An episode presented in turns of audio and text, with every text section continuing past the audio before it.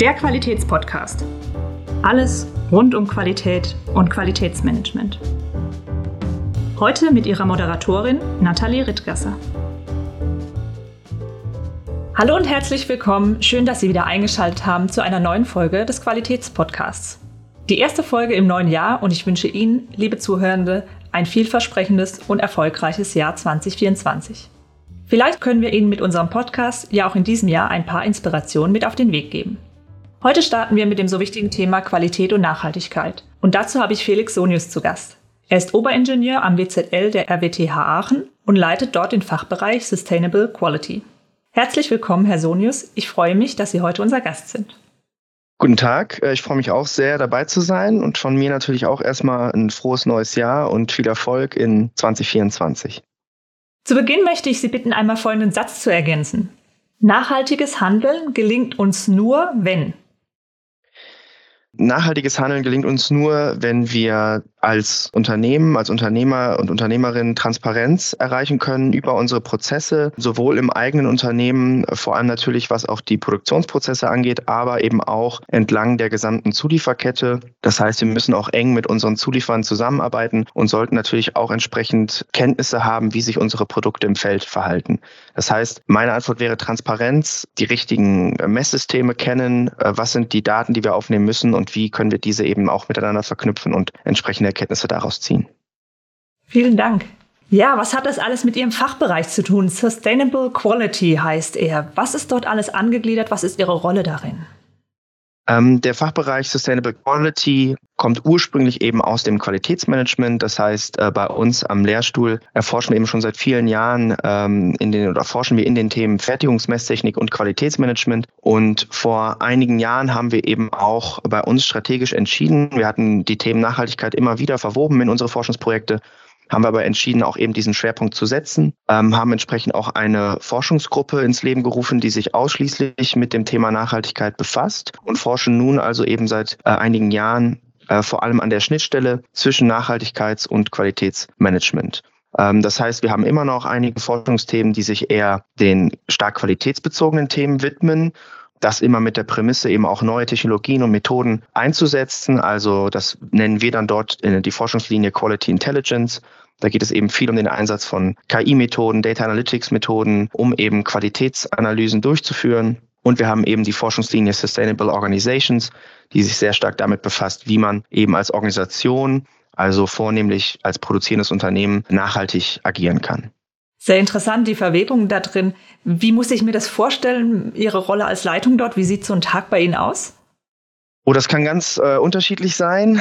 Zunächst habe ich eben in meiner Abteilung zurzeit 15 wissenschaftliche Mitarbeiter Mitarbeiterinnen.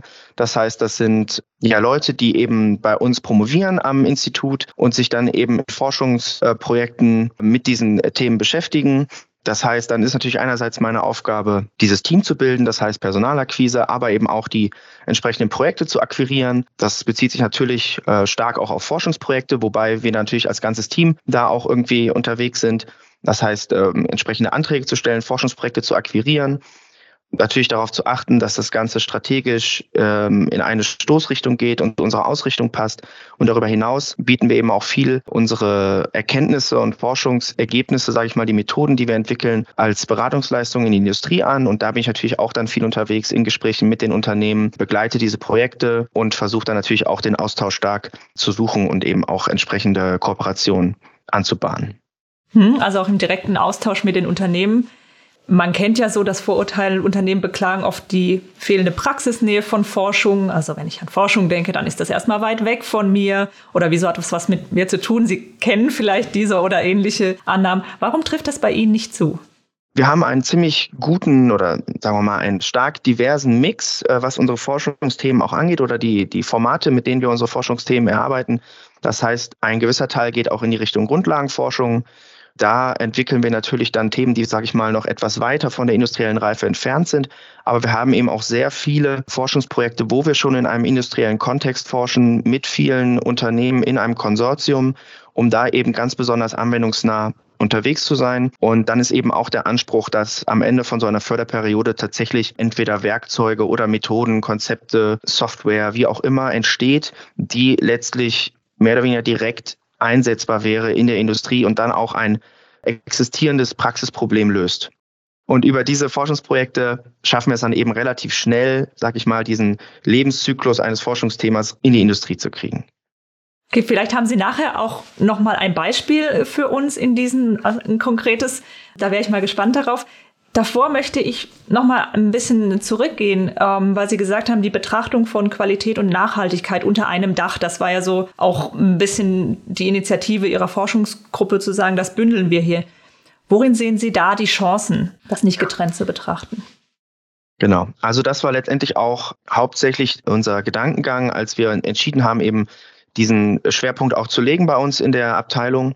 Wir haben festgestellt, es gibt äh, gewisse Parallelen zwischen ähm, dem Qualitätsmanagement und dem Nachhaltigkeitsmanagement. Letztlich, also beide Disziplinen, nenne ich es mal, sind geprägt von einer recht starken Interdisziplinarität. Das heißt, man muss verschiedenste Fachabteilungen im Unternehmen mit einbeziehen.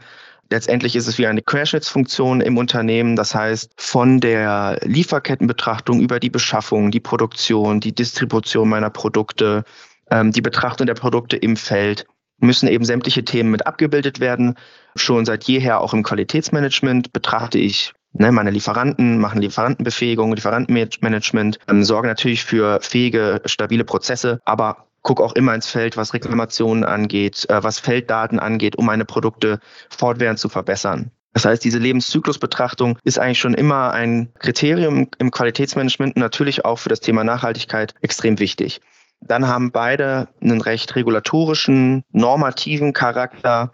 Meine, wir kennen das aus dem QM. Es geht eben auch immer viel darum, Regularien zu beachten, zu standardisieren, aber auch gesetzlichen Forderungen gerecht zu werden. Und genau da geht es natürlich auch viel im Nachhaltigkeitsmanagement drum. Viele Unternehmen sehen sich, denke ich, gerade auch mit vielen neuen Anforderungen konfrontiert, auch aus Richtung der Gesetzgebung. Und um diese eben umzusetzen und auch zu, diese Umsetzung zu überwachen, zu kontrollieren, ist, denke ich, auch beiden so eine Kennzahlenbewertung, Kennzahlenbetrachtung inhärent, also dass wir schauen, datenbasiert die Umsetzung zu kontrollieren, zu überwachen und eben generell die Prozesse in meinem Unternehmen zu managen. Und das war für uns dann auch der Grund zu sagen, okay, es gibt so viele Parallelen, Analogien, da steckt dann ja auch viel Potenzial drin, gerade weil QM bei vielen Unternehmen schon sehr etabliert ist und eben Nachhaltigkeit mitunter noch in den Kinderschuhen steckt, sag ich mal, und da liegt dann eben eine Riesenchance drin, wenn man es quasi auf das Qualitätsmanagement aufsetzt und dann eben auch viele etablierte Prozesse und Methoden nutzen kann. Und da forschen wir eben dann auch in der Schnittstelle, was sind die Redundanzen, die man auflösen muss, wo sind die Potenziale besonders groß, welche Methoden lassen sich übertragen und, und, und denke, viele der Qualitätsverantwortlichen oder die in dem Bereich Q arbeiten und jetzt gerade zuhören, haben sich in ihrer Beschreibung da auch wiedergefunden. Das sind ja so die typischen ähm, Herausforderungen. Haben Sie ein Beispiel, wo Sie vielleicht mit einem Unternehmen waren? Wie weit sind die da schon? Sie sagten, es steckt in den Kinderschuhen. Gibt es denn auch gute Beispiele von Unternehmen, die da schon weiter sind und das ähm, für sich zusammen betrachten und aufgebaut haben? Ja, also es gibt natürlich hervorragende Beispiele für Unternehmen, die auch schon seit vielen Jahren, ich sag mal, eine, ähm, eine intrinsische Motivation haben, ihr Unternehmen nachhaltig zu führen und auszurichten. Ich denke auch schon weit bevor jetzt diese Welle mit deutlich mehr Druck kommt, äh, eben auch durch Gesetze äh, auf äh, Landes-, aber auch EU-Ebene. Aber wie gesagt, ich denke, es gibt schon immer Unternehmen, die dann eine sehr eigenständige Motivation mitbringen und schon geschaut haben, äh, möglichst nachhaltig zu sein. Es gibt auch viele Unternehmen, die jetzt sehr schnell, denke ich, die Dinge umgesetzt haben, die gefordert werden oder vielleicht dann auch, dass ein Anstoß war, sich selber damit zu beschäftigen, sich dafür zu interessieren und äh, nachhaltiger zu werden. Aber dennoch gibt es, glaube ich, immer noch ein großes Gap, beziehungsweise auch viele Unternehmen, das merken wir auch, die gewillt sind, sich nachhaltiger aufzustellen, stocken manchmal, glaube ich, vor der Größe der Aufgabe, weil sie vielleicht auch nicht so direkt erkennen kann, wo fange ich als erstes an, was sind eigentlich meine größten Handlungsfelder, wo habe ich jetzt den schnellsten, größten Hebel, um wirklich nachhaltiger zu werden. Zusätzlich natürlich zu den Verpflichtungen, die jetzt auf sie zukommen. Ich denke, da ist auch eine große Sorge, die da mitschwingt, da eben auch Anforderungen zu übersehen, äh, vielleicht falsch zu interpretieren und äh, man ist sich gegebenenfalls nicht sicher, wie man die jetzt korrekt umsetzt. Und da wollen wir eben auch ja, Lösungen anbieten oder Unterstützung anbieten, äh, diese Unternehmen zu begleiten, sage ich mal, in der Transformation hin zu einem nachhaltigen Unternehmen. Welche Rolle spielt da, spielt da das Datenwissen? Sie haben vorhin von Intelligence gesprochen und Transparenz. Das habe ich schon mal mitgenommen. Also das scheinen bei Ihnen sehr wichtige Schlagworte zu sein. Wie gehen Sie davor? Also, ich denke, da sind wir auch wieder bei einem Charakteristikum vom Qualitätsmanagement. Wir haben jetzt immer vom datenbasierten Qualitätsmanagement gesprochen, was irgendwie jetzt äh, modern sein soll. Aber wenn ich darüber nachdenke, war das Qualitätsmanagement eigentlich schon immer datenbasiert.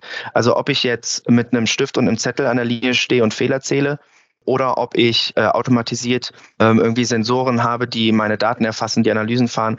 Letztendlich ist beides datenbasiert. Und das ist, glaube ich, ein ganz wichtiger Charakteristikum vom Qualitätsmanagement, was wir eben auch äh, übertragen wollen. Das heißt, ich muss erst einmal wissen, was sind eigentlich die Parameter, die meine Prozesse bestimmen, die einen hohen Einfluss auf meine Qualität haben oder eben auch auf die Nachhaltigkeit meiner Prozesse.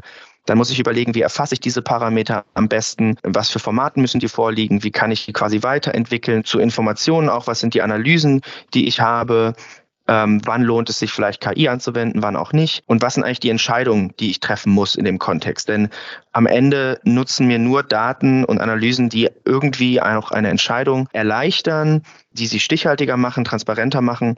Und deswegen sollte natürlich immer von vornherein auch bedacht werden, was will ich eigentlich anfangen mit den Daten. Aber äh, also um die Frage nochmal knackig zu beantworten, Daten sind, denke ich, am Ende des Tages das beste und wichtigste Mittel, um zu kontrollieren, ob die Anforderungen erfüllt werden. Wann lohnt es sich denn KI einzusetzen, wie Sie gesagt haben? Denn es ist ja ein großes Schlagwort, vielleicht überfordert das auch einige gleich. Ähm also das ist immer auch schwierig, sage ich mal, pauschal zu beantworten, aber einige pauschale Anforderungen gibt es sicherlich schon oder ähm, ne, also die an KI auch gestellt werden. Das heißt, ich muss natürlich eine gewisse Datenlage haben, Datenverfügbarkeit. Das heißt, erst bei etwas größeren Datenmengen lohnt sich in der Regel ähm, eine Weiterverarbeitung und Auswertung durch KI. Die größten Potenziale werden sicherlich auch dann gezogen, wenn ich wirklich große Datenmengen habe, sodass ich gar nicht mehr so in der Lage bin, diese zu überblicken, Zusammenhänge zu verstehen. Ähm, denn auch die komplexesten Zusammenhänge können in der Regel auch durch zum Beispiel Machine Learning-Algorithmen automatisiert erkannt werden. Und da ist natürlich das Potenzial am größten. Also wenn ich eine gute Datenlage habe, sowohl von der Menge her als natürlich auch von der Qualität, und ja, sicherlich lohnt sich dann KI am meisten, aber äh, das wird sich auch in Zukunft ändern, ähm, ist zumindest anzunehmen. Also wir forschen auch eben an Methoden, Ansätzen, um auch bei, ich sag mal, Small Data Prozessen KI anzuwenden. Da gibt es eben auch verschiedene äh, Mechanismen, die da recht vielversprechend sind. Hm. Also das ist dann auch im Bereich der KMU, die vielleicht selbst eben nicht so viele Daten haben wie manch große Unternehmen, dass auch dort eine Relevanz spielt. Können sich diese Unternehmen bei Ihnen einfach melden oder wie kann ich an Ihre Beratungsleistung und auch Transferforschung denn näher rantreten? Genau, also man kann sich äh, sehr gerne direkt bei uns melden. Vielleicht erstmal oder einfach, einfach googeln, schauen, was haben wir für Angebote oder was sind die Kontakte letztendlich. Sie haben es gerade schon erwähnt, wir haben einerseits natürlich unsere Beratungsleistung, die wir anbieten, aber wir sind auch stark unterwegs im Feld der Transferforschung. Das heißt letztendlich, dass äh, wir in bunt geförderten Projekten in der Lage sind, ähm, unsere Methoden und unsere Erkenntnisse letztendlich kostenfrei für kleine und mittelständische Unternehmen anzubieten. Das heißt, wir werden quasi dafür gefördert, dass wir diese äh, Leistung kostenfrei anbieten können. Das ist natürlich, da gibt es, sage ich mal, begrenzte Kontingente, ähm, für die wir da gefördert werden, die bieten wir an. Und in denen, also ich sag mal, wer zuerst kommt, malt dann zuerst in dem Zusammenhang. Das heißt, da lohnt es sich auch einfach mal anzurufen ähm, und, und zu fragen, was möglich ist. Wir haben verschiedenste Formate, die wir da anbieten, von Erstgesprächen, Informationsvorträgen über dann erste Prozessaufnahmen, Potenzialanalysen, was kann man überhaupt machen, was lohnt sich in dem Zusammenhang, bis hin zu ganzen Umsetzungsbegleitungen, wo wir also dann auch mehrere Monate mit den Unternehmen zusammenarbeiten, um letztendlich auch da zu unterstützen, nicht nur konzeptuell etwas zu entwickeln, sondern auch wirklich in die Umsetzung zu gehen. Wie gesagt, da haben wir mehrere Projekte, äh, in denen wir diese Beratungsleistung dann kostenfrei anbieten können. Das dreht sich dann eigentlich immer um Digitalisierung und auch um die Einführung von künstlicher Intelligenz oder auch mal Machine Learning Algorithmen oder sei es nur auch darüber aufzuklären, was sind eigentlich grundsätzlich diese Mechanismen, wie funktionieren die, wann lohnen die sich, wann lohnen die sich nicht. Äh, und dann kommt man vielleicht dadurch auch schon auf Ideen fürs eigene Unternehmen. Hm? Haben Sie einen speziellen Branchenfokus?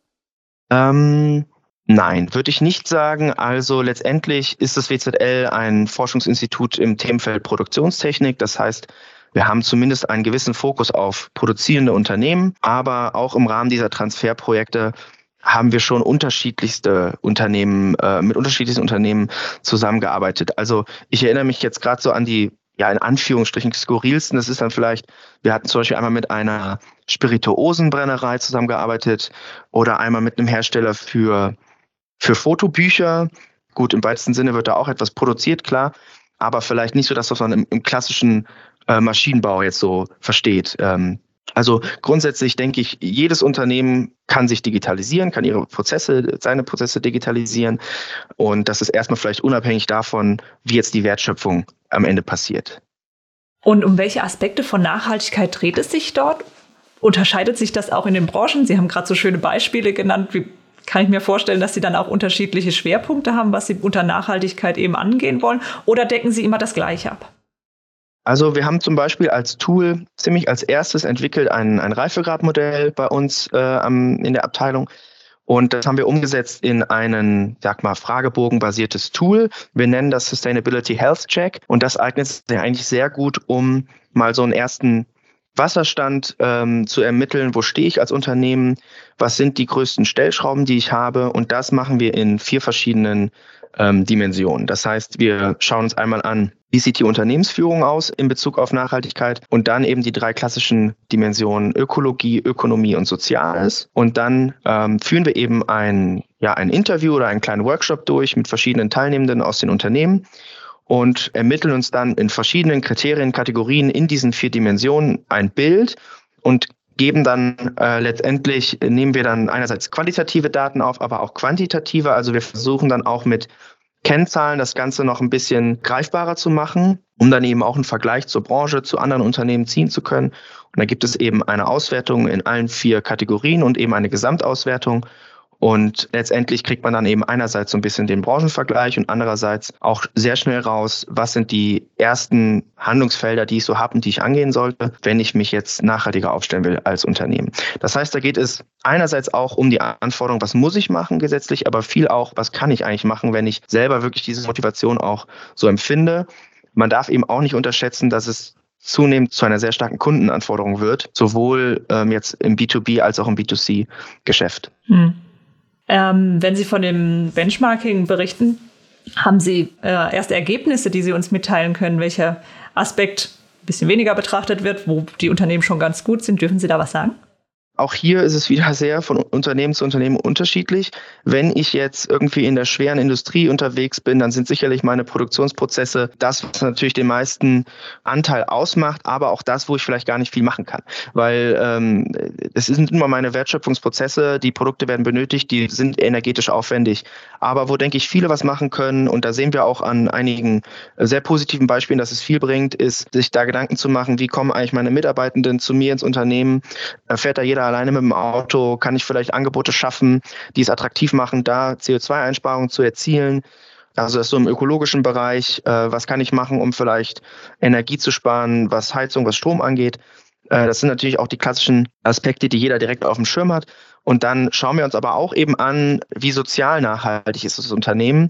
Und da denkt man natürlich jetzt klar, in Deutschland Menschenrechte sind hier irgendwie deutlich weiter als vielleicht in äh, Niedriglohnländern. Aber auch hier gibt es natürlich auch noch weitere Aspekte. Also bin ich attraktiv als Arbeitgeber im Sinne von integriere ich meine Beschäftigten?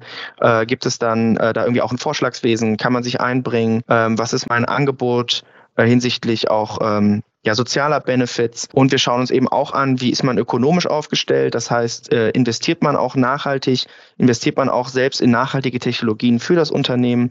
Und all diese Aspekte ergeben dann am Ende zusammen ein ziemlich diverses Bild, sag ich mal, und am Ende eben auch einen Gesamtscore, in dem man dann natürlich ein bisschen äh, drüber mittelt, aber um einfach mal so mit dem Daumen zu wissen, wie viel Luft ist noch nach oben, sag ich mal. Hm. Sie haben von nachhaltigem Führen gesprochen, da fängt es ja dann schon an. Also es ist ja kein leichter Weg, es ist auch ein ähm, durchaus längerer Weg dahin, so wie Sie es beschrieben haben, wenn man beginnt und äh, das dann aber auch in die Umsetzung bringen will. Warum lohnt es sich nachhaltig zu führen? Was wäre da Ihre erste Antwort an die Unternehmen? Also einerseits merken, glaube ich, auch schon viele Unternehmen, dass der Arbeitnehmermarkt sich stark verändert hat. Ähm, also ich, man kriegt das auch aus Gesprächen mit. Ähm, wir merken es selber auch. Ich denke, es geht allen so. Es ist nicht mehr so einfach, die Top-Talente, sag ich mal, zu finden, zu akquirieren.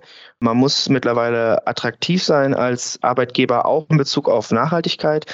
Ähm, viele junge Menschen bewerten das für sich selbst sehr stark, sehr hoch. Ich glaube, es ist auch eine tolle Entwicklung. Also es hat einen ganz anderen Stellenwert, das Thema Nachhaltigkeit, als vielleicht noch vor 10, 15 Jahren hatte. Und wenn man da eben nicht selber auch darstellen kann, dass man sich so aufstellt, wird man, glaube ich, auch langfristig dort schon äh, verlieren. Und deswegen halte ich diese, also eine nachhaltige Unternehmensführung allein schon aus ja auch wirtschaftlichen Aspekten für sehr wichtig. Also dass ich selbst eben auch diese Kundenanforderungen, die immer stärker werden, sowohl von meinen MitarbeiterInnen, also interne Anforderungen, als auch extern von den Endkunden und auch den Kunden eben im B2B-Bereich. Und hätten Sie auch noch einen Vorschlag für einen guten Vorsatz in diesem Jahr an unsere Zuhörenden? Ja, also mein Vorschlag wäre natürlich, dass Sie sich am besten bei uns melden und die kostenfreien Angebote in Anspruch nehmen, die ich eben schon genannt habe. Weil es ist natürlich immer total schade, wenn man die alle äh, an den Start bringt. Wir machen auch ein starkes Marketing, investieren schon viel ins Marketing, aber freuen uns natürlich über jeden Anruf, der kommt, über jede Mail. Ähm, und das wäre vielleicht so mein Appell. Melden Sie sich gerne, informieren Sie sich, was wir Ihnen anbieten können.